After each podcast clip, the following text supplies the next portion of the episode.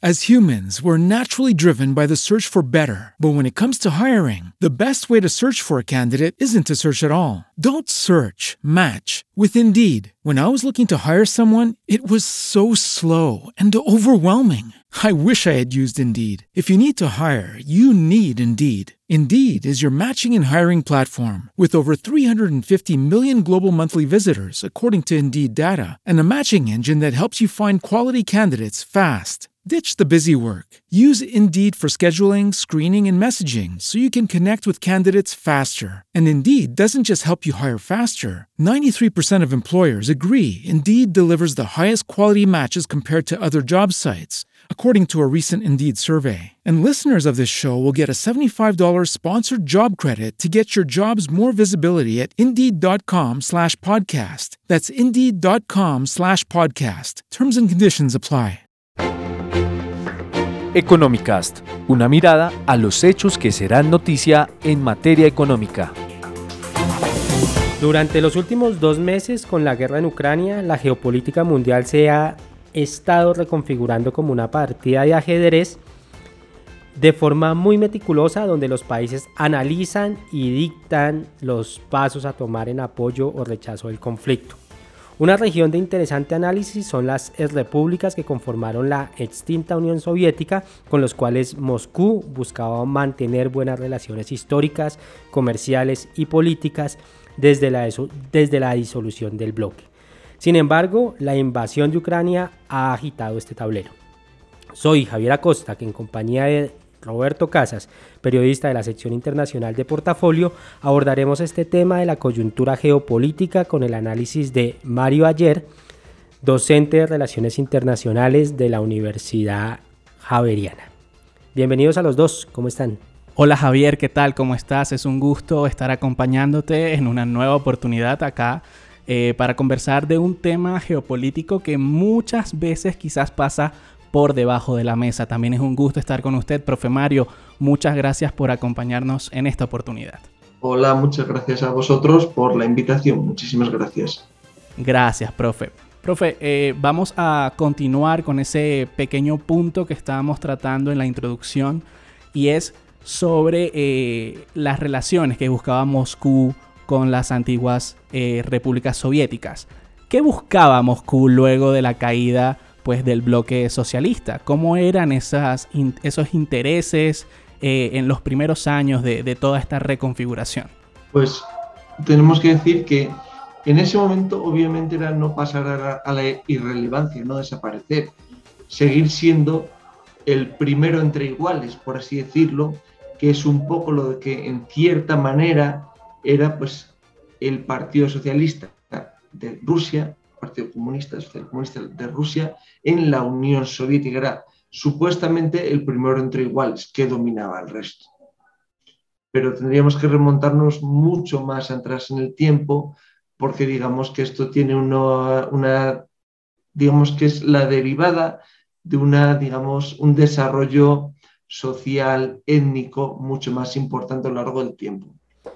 Eh, profesor, de háblenos precisamente sobre esos cambios y desde cuándo realmente se vienen dando. Uno creería que la gran eh, explosión de esta situación sucedió ahorita con la guerra de, Ucrania, pero desde cuándo se vienen generando digamos, esas, eh, eh, esas heridas o, si, se quiere, cuando se, se empieza a sentir eh, digamos, esa disolución entre, entre estas regiones? Vale, pues tenemos que entender que si nos centramos solo en los acontecimientos posteriores al fin de la Guerra Fría, la caída de la Unión Soviética, tenemos que empezar diferenciando que hay dos tipos de países que, entre comillas, surgieron del derrumbe de esa Unión Soviética. Uno son los que están, si miramos el mapa, a la izquierda de Moscú, de lo que llamamos Rusia, que son los países que llamaremos los eslavos, y otros son los que quedan abajo y a la derecha de Moscú, todos los estanes, básicamente, que son los que llamaremos los pueblos asiáticos. Los que estaban a la izquierda, los, los eslavos, quedaron entre dos vecinos interesantes, Rusia, Moscú, que seguía estando ahí y quería seguir manteniendo esa importancia, esa condición de primero entre iguales que habíamos señalado, y uno al que ahora tenían acceso, que son los vecinos que le quedaban al oeste, los europeos, lo que hoy en día es la Unión Europea, en aquel momento una proto-Unión Europea, eran justo las comunidades, en el 92 pasarán a llamarse Unión Europea. Los pueblos que quedaban, los ascéticos que hemos dicho, a la, abajo y a la derecha, ellos estaban entre dos vecinos importantes, Moscú, obviamente, que sigue siendo importante, y China. Ahí es, digamos, donde tenemos que entender que no todos son iguales. No es lo mismo hablar de un problema que tenga Moscú con Ucrania, las repúblicas bálticas, Polonia, Bielorrusia, si llega al caso, Eslovaquia, incluso los países de los Balcanes, que un problema que pueda tener Rusia con algunos de los estados, Uzbekistán, Tayikistán, Turmekistán, Kazajstán, todos estos países. Porque la posición de unos y otros es diferente. Los que están, los, los eslavos, los que están al, al oeste, el vecino con el que, entre comillas, compite Rusia por su atención, es mucho más peligroso porque tiene una visión del mundo diferente y un pasado diferente. Viene de dominar el mundo, es la Europa que ha dominado el mundo. Los que están al, al, este, al sureste, los pueblos que hemos llamado asiáticos, estaban entre los vecinos que vienen ambos, tanto Rusia como China, vienen de ser un poco unos, entre comillas, parias dentro del sistema internacional, no tienen ese, esa preponderancia que han tenido los que estaban al otro lado. Entonces, entre dos que somos más iguales, que hemos estado, entre comillas, sometidos a los deseos, a la influencia de otros, es más fácil que lleguemos a acuerdo entre China y Rusia, es más fácil que lleguen a acuerdos porque parten de un lugar más común que los países europeos y Rusia, que parten de una asimetría de poder anterior. Entonces, es por lo que los problemas están siendo más problemas en las repúblicas bálticas cuando se independizaron a principios de los 90, justo después de la, de la caída de la Unión Soviética, y ahora tenemos el caso de Ucrania, que no es ahora 2022. Generalmente se suele decir que el problema empieza en 2014-15 con la anexión de Crimea por parte de Rusia pero eso ya viene un poquito de antes, no fue un día que se levantaron, se levantó Putin y dijo voy a anexionarme Crimea, ya viene un poquito de antes. Perfecto, profe. Entonces, siguiendo con eso, eh, podemos venir a la, actualidad ahora y vamos a, a, descartar por obvias razones a Ucrania y a Rusia. Pero además de estos dos países, ¿cuáles son esas otras ex repúblicas eh, soviéticas que apoyan, eh, digamos, el conflicto, además de Bielorrusia, claro está, que es muy evidente. Pero ¿cuál es su análisis en ese entorno eh, relacionado con las antiguas ex repúblicas soviéticas? Apoyar es una palabra un poco extraña y que nos puede resultar polisémica, porque apoyar no es solamente que yo diga eh, no, mira, Roberto, estoy de acuerdo contigo, estoy para lo que quieras. Ahí sería Bielorrusia. Hay países, repúblicas soviéticas, que están callados, no dicen nada. Por ejemplo, hemos visto eh, la Asamblea General de Naciones Unidas, donde están todos los países representados, en dos ocasiones, una para condenar la invasión, otra para suspender eh, la membresía de Rusia del Consejo de Derechos Humanos de Naciones Unidas, que se han abstenido. Esa abstención es, querámoslo o no, ese no mojarme, es un apoyo en cierto sentido encubierto al que está siendo acusado en este, en este caso, a Rusia. Entonces ahí habría que mirar esas listas y ahí pues los que estaban en la parte oeste de Rusia, es decir, los que vamos antes los eslavos, se han alineado con el vecino que le queda aún más al oeste, con los europeos y por ende Estados Unidos. Los que están más al este, sureste de, de Rusia, en general han mantenido esa posición tímida, titubeante de no, yo me abstengo, yo aquí no me quiero mojar. Pero no solo tenemos que mirar en las antiguas repúblicas soviéticas, por ejemplo, hay países interesantes como son, por ejemplo, los BRICS, los famosos BRICS, de los que forma parte Rusia, que se han abstenido o votado en contra, en el caso de China, en ambas votaciones. Entonces ahí son movimientos que tenemos que ir viendo geopolíticamente mundial. Aquí estamos en Occidente, es decir, que estamos con la visión de los que están al oeste del todo, los europeos y Estados Unidos. Somos parte de esa esfera de influencia. Todo lo que haga el otro, el que tenemos en nuestra mente, porque así socialmente lo hemos construido como nuestro rival, en este caso Moscú, Rusia, nos va a parecer mal. Profesor, y en ese orden de ideas, uno podría decir que hay países que lo rechazan, que rechazan este conflicto por decirlo y, contrarrestando, o, bueno, hablando también de la pasada pregunta que hizo Roberto sobre quiénes lo apoyan, ¿se podría decir que hay países que rechazan este conflicto?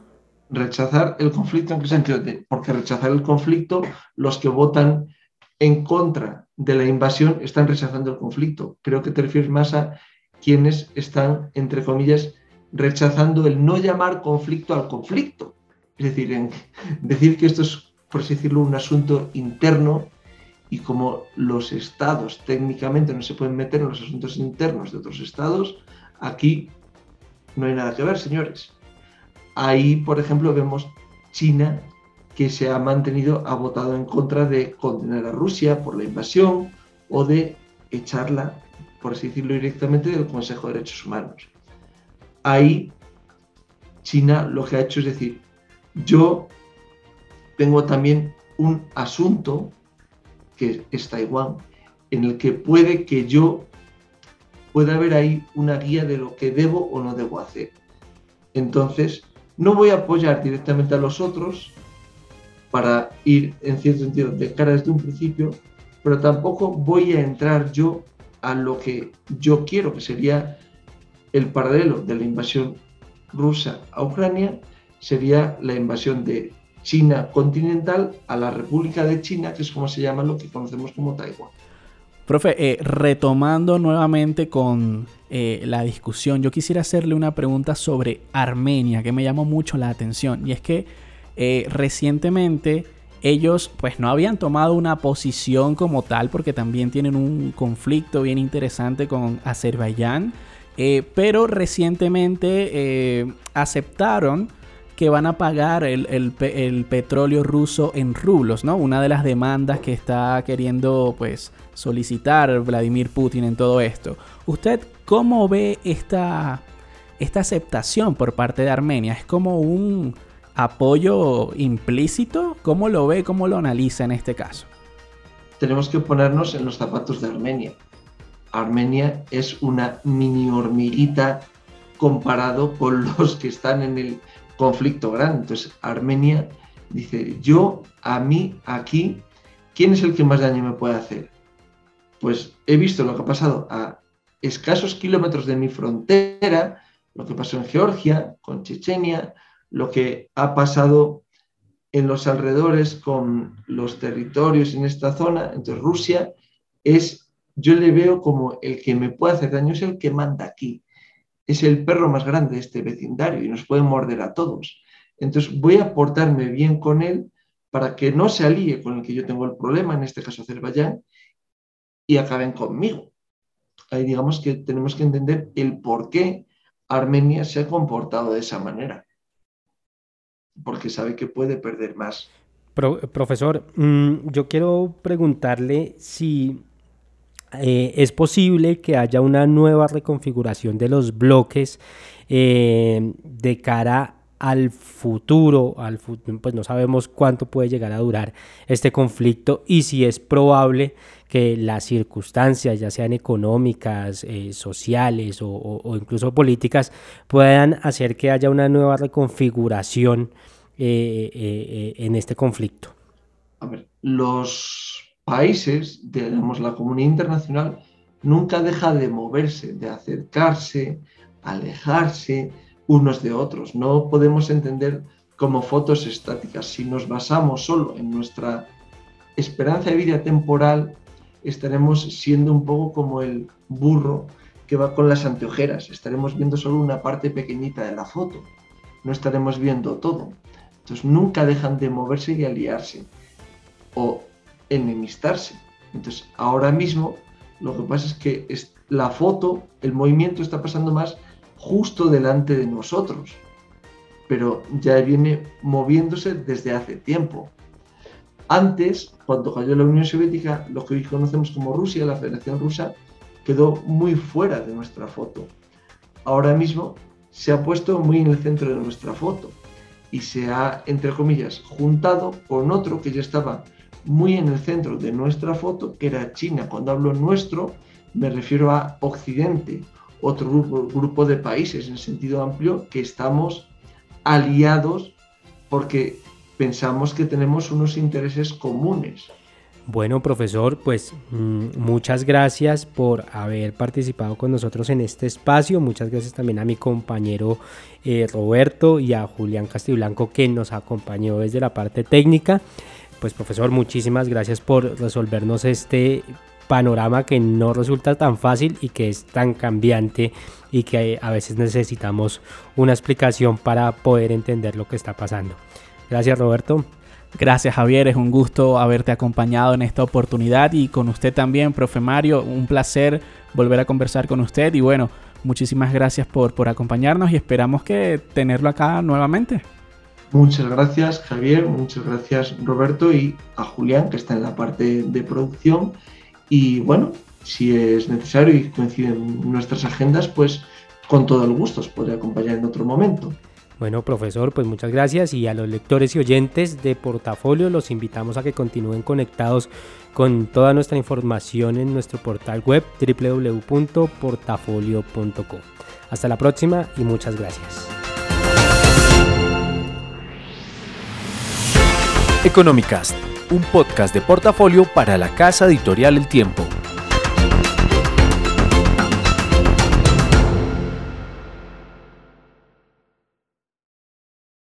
As humans, we're naturally driven by the search for better. But when it comes to hiring, the best way to search for a candidate isn't to search at all. Don't search, match with Indeed. When I was looking to hire someone, it was so slow and overwhelming. I wish I had used Indeed. If you need to hire, you need Indeed. Indeed is your matching and hiring platform with over 350 million global monthly visitors, according to Indeed data, and a matching engine that helps you find quality candidates fast. Ditch the busy work. Use Indeed for scheduling, screening, and messaging so you can connect with candidates faster. And Indeed doesn't just help you hire faster. 93% of employers agree Indeed delivers the highest quality matches compared to other job sites, according to a recent Indeed survey. And listeners of this show will get a $75 sponsored job credit to get your jobs more visibility at Indeed.com slash podcast. That's Indeed.com slash podcast. Terms and conditions apply.